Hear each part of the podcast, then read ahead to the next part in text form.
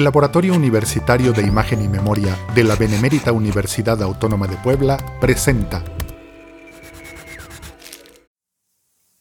En el cine la representación de la homosexualidad está fuertemente asociada con la juventud y con los varones.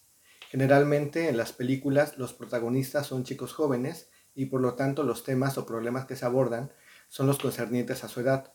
Sin embargo, un documental que se aleja de este modelo es Un amor secreto se trata de una película recientemente estrenada en Netflix en abril de este año que cuenta la historia de Terry y Pat, dos mujeres eh, canadienses que en la década de los 40 decidieron migrar a Estados Unidos para poder vivir su relación de pareja de manera más libre. Ahora están por arriba de los 90 años y ambas salen del closet ante su familia para enfrentarse a los retos que les plantea la vejez, la enfermedad de Parkinson y la incapacidad de vivir solas y de seguir siendo independientes.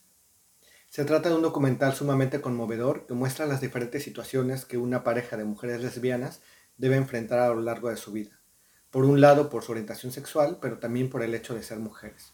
Como se puede ver en esta película, la autoaceptación de la orientación sexual y la lucha por ser uno mismo es un proceso que dura toda la vida.